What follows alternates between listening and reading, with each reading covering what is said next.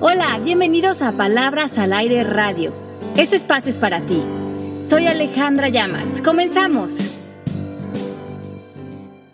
Palabras al aire, ¿cómo están todos? Soy Pepe Bandera, enlazándome desde la Ciudad de México, contento de estar con todos ustedes y enlazándome en Miami con, tras los controles, Mari y al frente del programa. Le llamas, ¿cómo estás?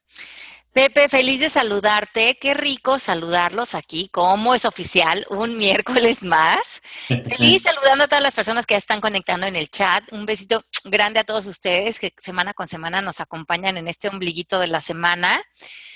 Y Pepe, pues feliz recibir siempre tu energía, tu amor, tu compañía, tu sabiduría. Para mí es una gozadera tener este espacio contigo todas las semanas. El otro día mi hermana nos estaba escuchando en el radio, me decía, es como Deli el radio, ¿no? Porque es como que Pepe y tú se sientan como de cuates, echarse un café a como replantear todo lo que es importante en la vida, en los temas, como que te, sales de lo, del día a día, de la rutina, y es como que es este cafecito en el que ustedes están platicando, pero todos nosotros los estamos oyendo.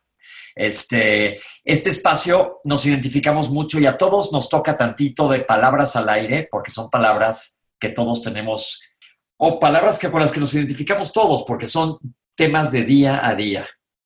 Así es. Entonces es un, riquísimo porque eh, como que la conversación empieza en nosotros, pero se hace una conversación activa con todas las personas del chat, con todas sus opiniones, sus comentarios, y es empezar una conversación comunitaria, es movernos a otro lugar con lo que planteamos aquí.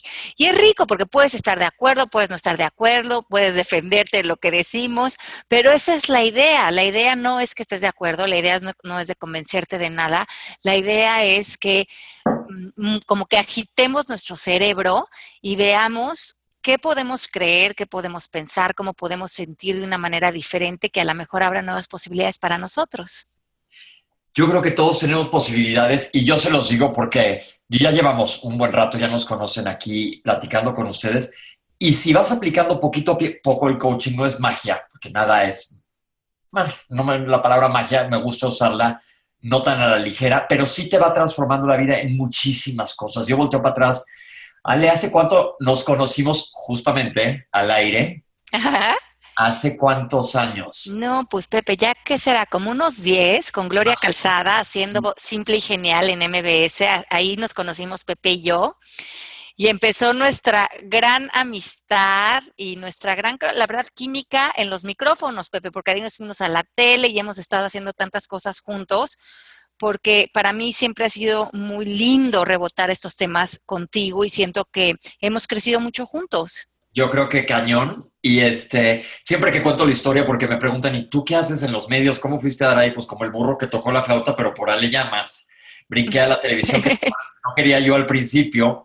Y digo, nos conocimos así como con ustedes, puras palabras al aire. Porque era al aire, Ale y yo ni siquiera nos habíamos ni visto la cara. Sí, cierto, sí es cierto. Entonces, este, cómo se dan las cosas, qué padre. Y pues aquí estamos contentos. Pero como ahora tenemos, ya saben que un poco menos de tiempo, Ale Llamas, te voy a presionar para que arranques con el tema de hoy, que nos vamos a identificar muchos. Fíjense bien el título. Ale, el título tiene que ver con la enemistad. Platica sí. Hoy vamos, sí, hoy vamos a hablar de señales que están presentes en su vida de que tú eres tu peor enemigo. Y se me hizo muy interesante este tema porque el otro día estaba yo dando mi clase a mis estudiantes de coaching y estábamos hablando de temas muy interesantes, pero sobre todo habían muchas dudas con, con, mis estudiantes de sentir que si ya están aprendiendo coaching, si le están echando ganas, si están aplicando las técnicas, entonces empiezan a exigir ser perfectos, ya no eh, reaccionar, no meterse en el ámbito de otras personas.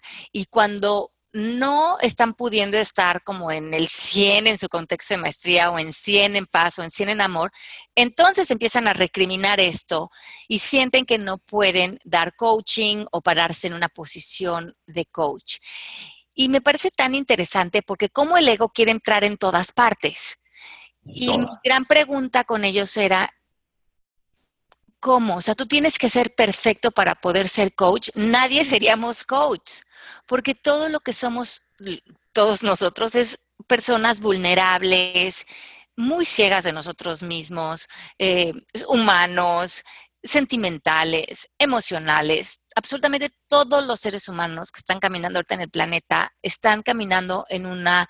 Eh, pues en un trayecto de crecimiento, de sanación, de entendimiento. Creo que si estuviéramos superados ya no estaríamos aquí. Estamos en esta escuela que se llama la vida y pretender ya saberlo todo, estar perfecto, no sentir emociones, es otra vez una herramienta del ego para, además de sentir esto, recriminarnos por qué te sientes así, por qué no eres perfecto, ya ves, no te está funcionando el coaching, no puede ser, otra vez caíste con esto.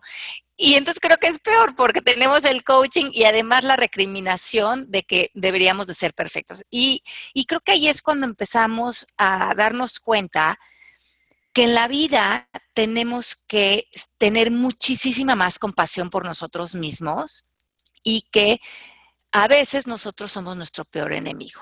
Y mucho de lo que les decía en esta clase es que hay una distinción muy bonita en Coaching PP que habla de que los seres humanos podemos vivir en magnitud. Y eso, para vivir en magnitud, no tenemos que hacer nada.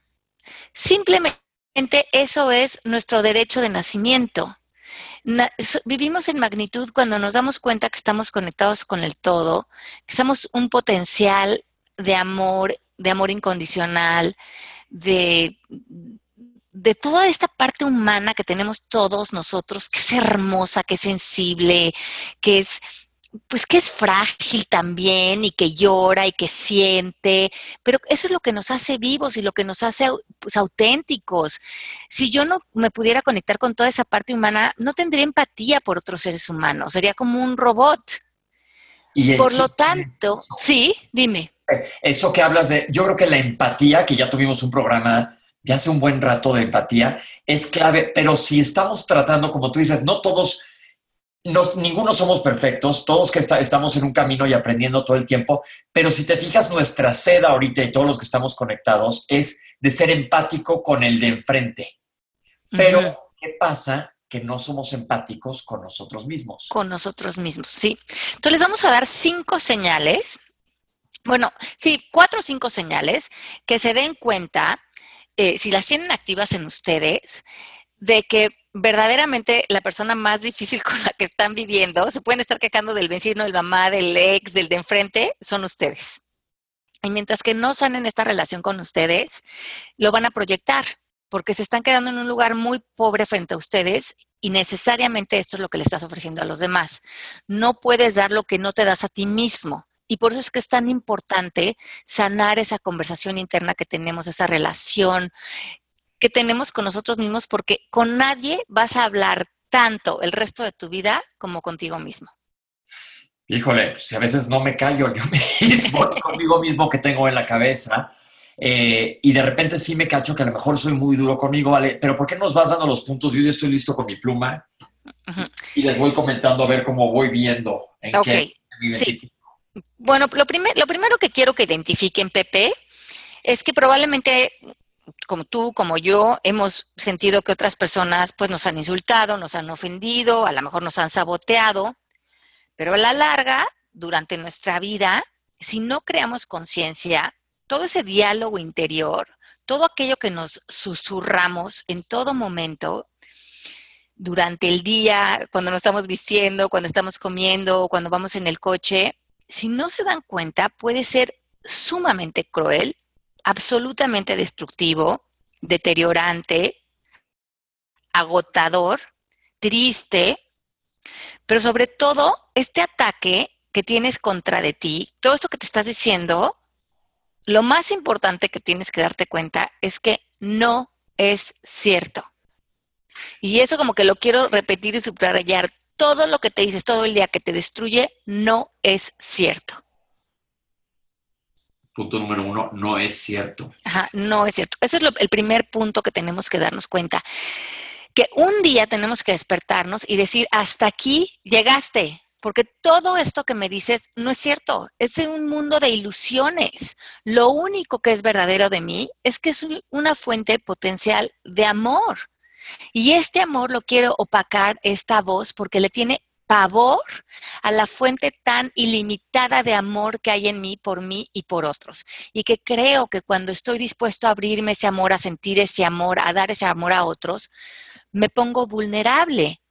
Pero lo único que me pone vulnerable es cuando me pongo a la defensiva y me separo de otros y me ataco a mí y creo que todos los demás me están atacando con la fuerza con la que me ataco yo. Ahí te va mi primera pregunta este amor al que le tenemos miedo, ¿de dónde sale este miedo? Mm, pues mira, sale porque nosotros estamos como sobreidentificados con el plano físico. Cuando nosotros creemos que la vida realmente es eh, la ropa, eh, las otras personas, competir, eh, escalar en el trabajo, el dinero, eh, los pleitos, el drama. O sea, si cuando creemos que el mundo que está allá afuera de alguna manera es real, o sea, que todos estos inputs emocionales que nos crea la vida, cuando creemos que eso es la verdad, que la vida se está llevando a cabo allá afuera, es cuando creamos esta aparente separación. Y lo que sucede es que nosotros nos empezamos a, ver a nosotros mismos como seres individuales, como separados, divididos y nos ponemos en esta posición de yo contra el mundo. Y el mundo creemos que tiene ciertas reglas para pertenecer, para eh, ser aceptados, reconocidos, y nos empezamos a creer esas reglas. Y en esas reglas hay cómo nos tenemos que ver físicamente, cómo tenemos que actuar, eh, cómo tenemos, cuánto y no tenemos que tener, eh, cómo tenemos que escalar socialmente, intelectualmente.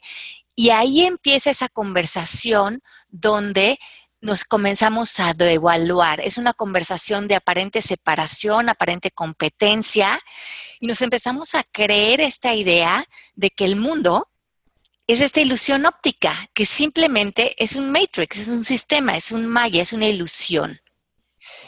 Esto me parece interesante porque yo lo como lo veo es como miedo a la vulnerabilidad. Sin miedo a vulnerabilidad, a fallar, a equivocarte, a como a fallar en la vida, porque todos nuestros ojos ante nuestro éxito están en los estándares sociales o morales de nuestro entorno. Ok. Ok, entonces no es cierto todo lo que te estás diciendo, es como casi todas nuestras creencias, acuérdense que no son ciertas. Sí, hace unos días estaba yo este, en una tienda de estas muy elegantes y pasó una señora, pero elegantísima, con una falda blanca divina, un collar espectacular, un suéter pero de cashmere amarrado en el cuello divino, un peinado que no se le movía un pelo. Bueno, la mujer era de revista de pies a cabeza. Yo me la quedé viendo porque dije qué maravilla de, de, de arreglo. O sea, de haber tardado años y cada pieza que traía puesta se veía que era de muchos miles de dólares. Y, yo lo que te...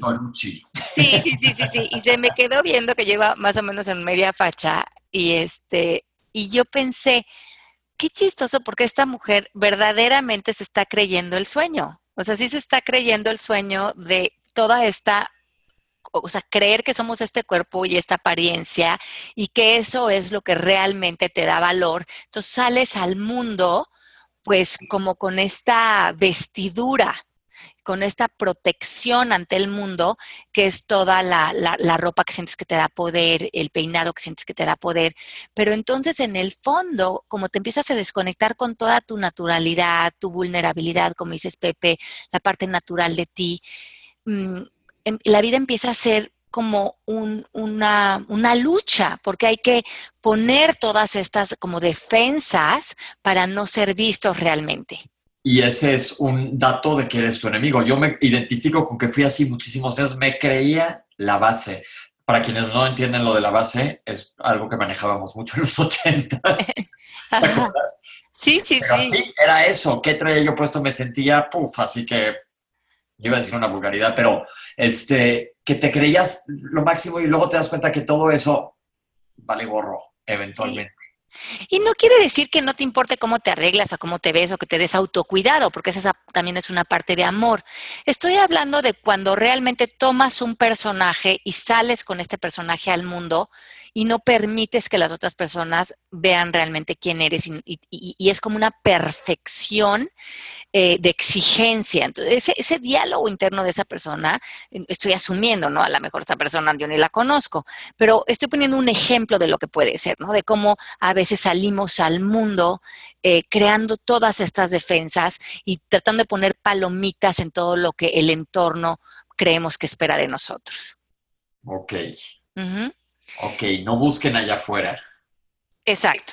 Entonces, a veces salimos al mundo como un doble agente. Por un lado, y, a lo mejor todos se van a identificar o muchos con esto, deseamos lo mejor para nosotros, queremos conquistar nuestros sueños, queremos pues comer sano, vernos bien, sentirnos bien, tener una relación sana, eh, mejorar nuestras relaciones familiares.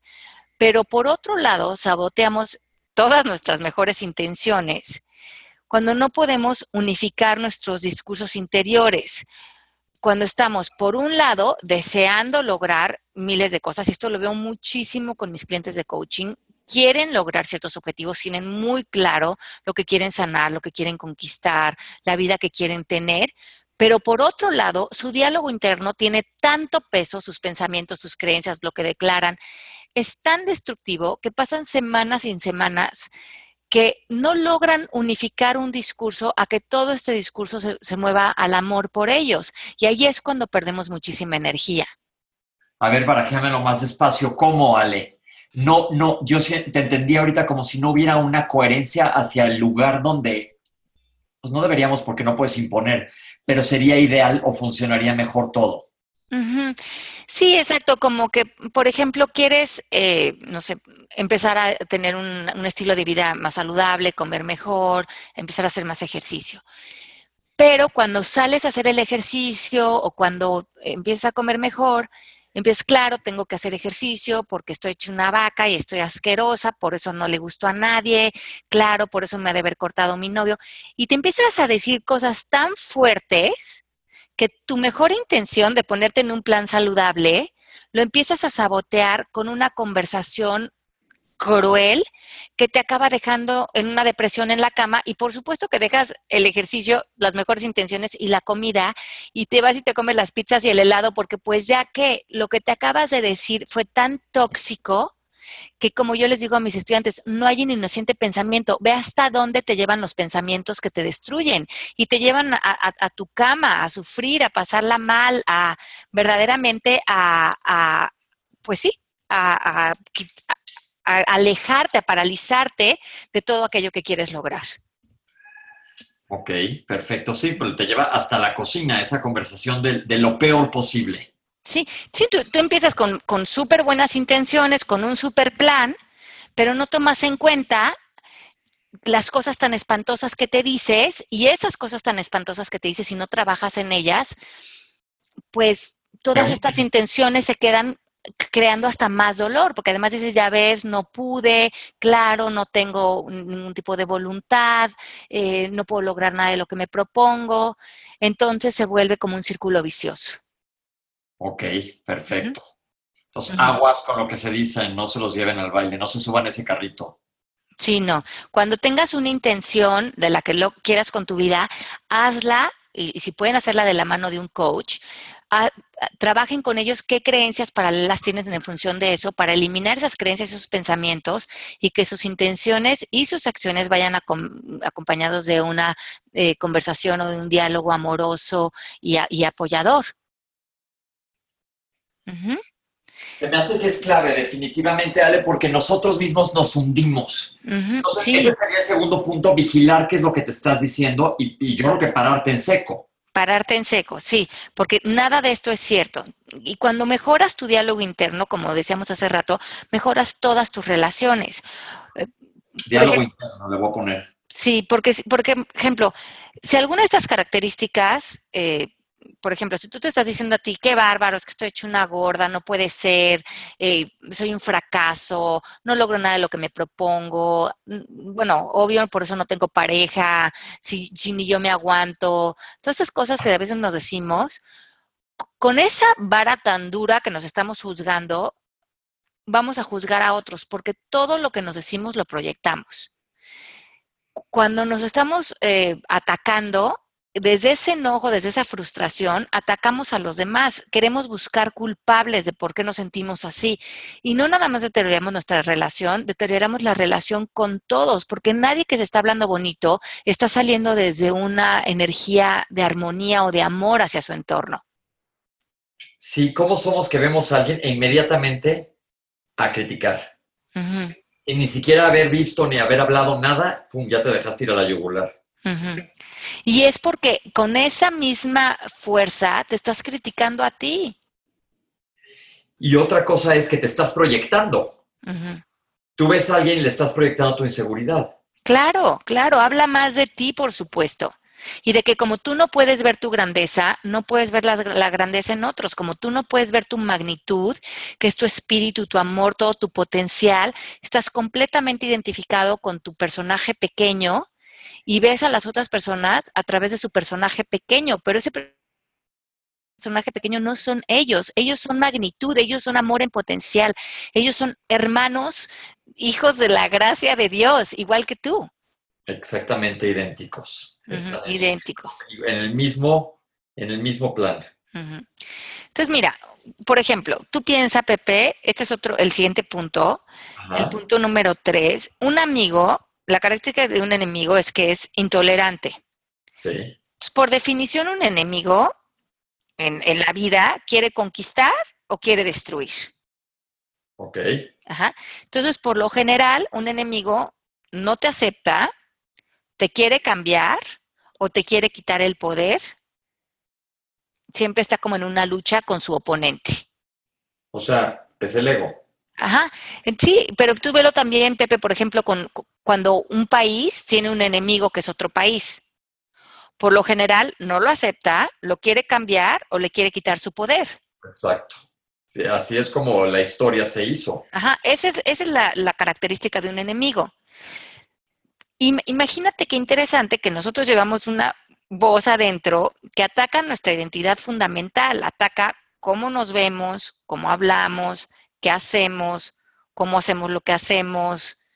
Eh, normalmente este enemigo está buscando todas nuestras debilidades para hacerse fuerte frente a eso. Ok.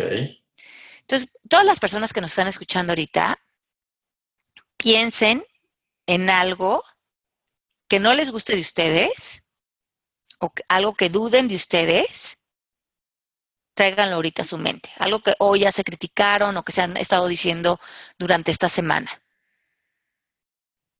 Ya, clarísimo. Ya, entonces, probablemente les tomó menos de 10 segundos encontrar algo que no están eh, aceptando de ustedes. Si esto si le sucedió, si en 10 segundos encontraron algo que en esta semana se criticaron, algo en lo que duraron, algo en lo que no se pusieron en su poder, este enemigo está sumamente activo en ti. Hasta este momento le crees y le permites que te ataque y te tiene en la esquina de tu vida. Ok, si te tiene acorralado. Te tiene acorralado, él se está llevando lo mejor de ti. Para quitarle poder, lo primero que tenemos que hacer es aceptar.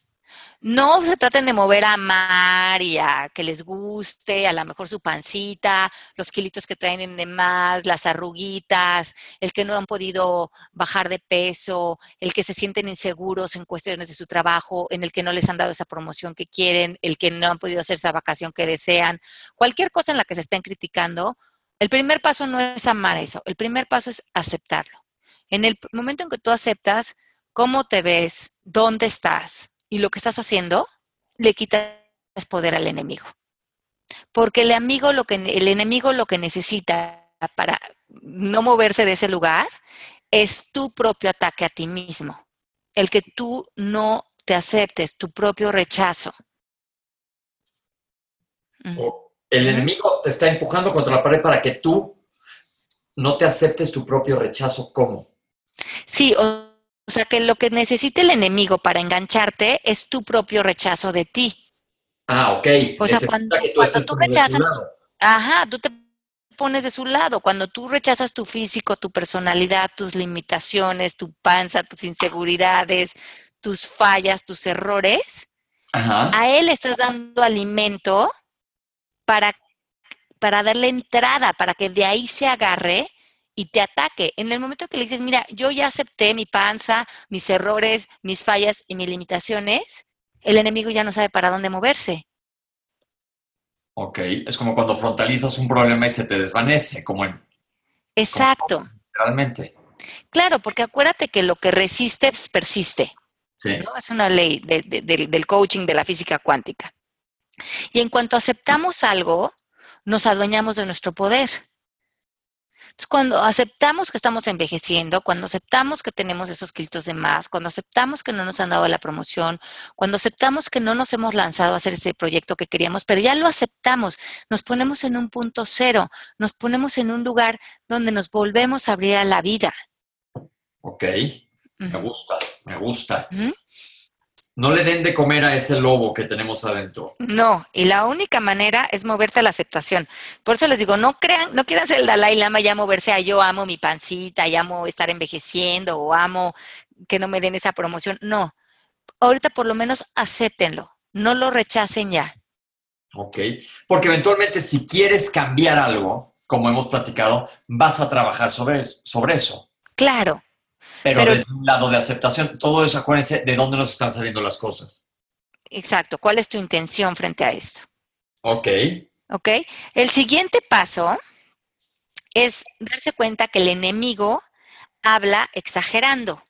Y tú mismo lo dijiste hace ratito, Pepe, ¿cuántos no está, oyes estas conversaciones de crítica y usan groserías, así, me veo como una vaca, ¿no? Es una exageración, te golpeas y dices, no, es que soy una estúpida, o eh, cuando algo no te, no, te quedan los, la ropa que te mm, mm, compraste, dices, no puede ser, es que soy una inútil, no logro nada, ve lo gorda que estoy, o cuando quieres emprender algo, te dices, ¿cómo lo voy a emprender si nada más voy a hacer el ridículo, siempre hago el ridículo, no tengo nada que ofrecer, es que yo soy una verdadera idiota. O sea, nos decimos cosas con un lenguaje tan exagerado y tan violento que una, una buena manera de darle menos volumen al enemigo poco a poco es que tú mismo te pongas a dieta de palabras violentas, que saques de tu vocabulario las groserías, las, las ofensivas. Ya valí.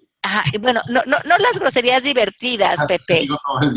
No las groserías divertidas, sino las groserías con las que te atacas. Las que te estás insultando. Ajá, las que son estas exageraciones que verdaderamente te dices unas palabras que no le dirías ni a tu peor enemigo, no te atreverías a decirle a nadie.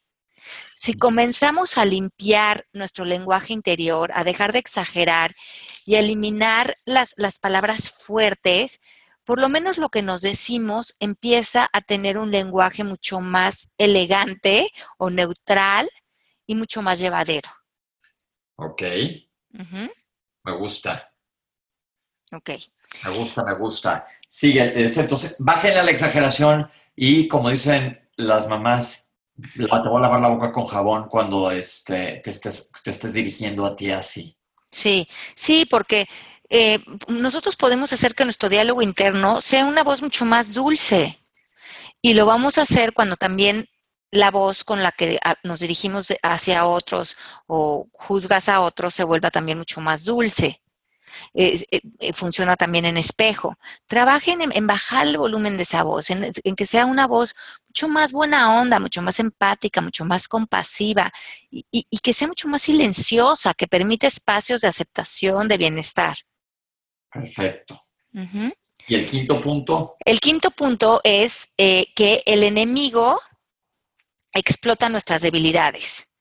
Entonces, esto habla de que cuando nosotros estamos en el futuro, cuando nos paralizamos, cuando em, nos respaldamos en nuestra propia mente, cuando una vez nos, cuando de una vez criticamos todo lo que hacemos o todo lo que hicimos, nosotros estamos como buscando ¿en qué estamos fallando, Pepe? O sea, como que estamos buscando qué nos va a ir mal en el futuro. ¿Qué hice? ¿Por qué lo hice así? ¿Por qué lo hice mal? ¿Por qué hice esto? Eh, ¿Por qué no dije esta otra cosa? ¿Por qué no mejor me puse este pantalón? Estamos constantemente en el pasado y en el futuro. Reprochándonos. Ajá, y buscando cómo atacarnos. Como que ese enemigo no nos permite estar en el presente porque está buscando cuándo fuimos débiles en el pasado o cuándo vamos a ser débiles en el futuro. Es como, ¿te acuerdas de aquella vez que hiciste los bolas otra vez? Sí, exacto. Entonces, eh, eh, aquí es importante, a mí me encanta una frase de Byron Katie que leí hace mucho de ella cuando estaba yo estudiando el Tao y que, lo he estudiado tanto. Ella en algunos de sus libros tiene una frase que me encantó que dice, cuando un trabajo está hecho o terminado, ya se acabó como esa transacción con la vida. Ajá. O sea, como este programa de radio, si ya lo hicimos, ya no te quedas pensando, debería de haber dicho esto, a lo mejor no se entendió bien esto que dije, ¿por qué no mejor dije otro tema? Porque entonces ese es el enemigo eh, usando tus acciones, usando tu trabajo para atacarte y para minimizarte. Y es muy bonito entrar en una práctica donde cuando terminas de hacer una acción, cuando terminas de grabar el programa de radio, Pepe, cuando tú terminas una consulta, cuando terminas un programa, cuando terminas de hacer una acción, cuando terminas de tener una salida romántica, se acabó la transacción. Eso ya no existe, eso ya está en el pasado. Sí. No te quedes colgándote de ahí para ver qué le sacas, sobre todo para ver en qué te atacas. Puedes sacarle cosas productivas como una algo de feedback o de reflexión, pero normalmente las personas que se cuelgan en el pasado es para atacarse. Entonces, muévanse este lugar de el trabajo hecho, hecho está, confía y evalúa las interpretaciones que te estás haciendo, porque son solo eso, son solo interpretaciones. Y como dicen, si ves que hiciste un error, no lo veas como un error, sino como un aprendizaje. Exacto. Dice esto, bueno, me hubiera gustado, pues ya no te voy a azotar con eso, sino que a la próxima voy a hacer algo diferente. Eso me parece muy interesante porque realmente dices, lo puedo mejorar, pero en ese momento lo que hice fue lo mejor que pude. Eh, eh, sí, eso me acuerdo siempre desde el mero principio del coaching, que todo mundo está haciendo lo mejor que puede en el momento en el que está. Exacto. Y en ese momento le echaste todas las ganas y eso fue lo que pudiste hacer y probablemente le benefició a otros. Hay un, hay un tema eh, como un, en psicología, es como una manera de actuar que le llaman el efecto escénico.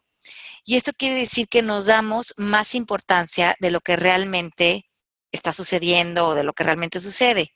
Y hay una fórmula que es la 20-40-60. A los 20, Pepe, piensas, a los 20 piensas que todos están pensando en ti, todos te están viendo, estás haciendo el ridículo, piensas que el mundo gira alrededor de ti. Ok. A los 40 te importa menos y te das cuenta que todos más bien están en sí mismos y lidiando con su propio enemigo interior. Ok. Y a los 60 te das cuenta que nadie estaba pensando en ti, que todos están con sus propios issues y ves con mucha más compasión y sentido del humor a ti mismo y a otros. Y aprendes a reír mucho de ti. Ajá. Y dices, pero ni, ni, ni quien me estuviera viendo, o sea, ¿quién me está dando tanta importancia? Nadie. Qué buena onda. Que hoy es real. Ojalá ya a los 20 tuviéramos esto, pero bueno, entonces te, estaría saltando miles de pasos y lecciones de vida. Sí. Y bueno, ya la última, que es el bonus del programa, es que eh, reconocer que el enemigo nunca perdona, Pepe. Los enemigos no perdonan.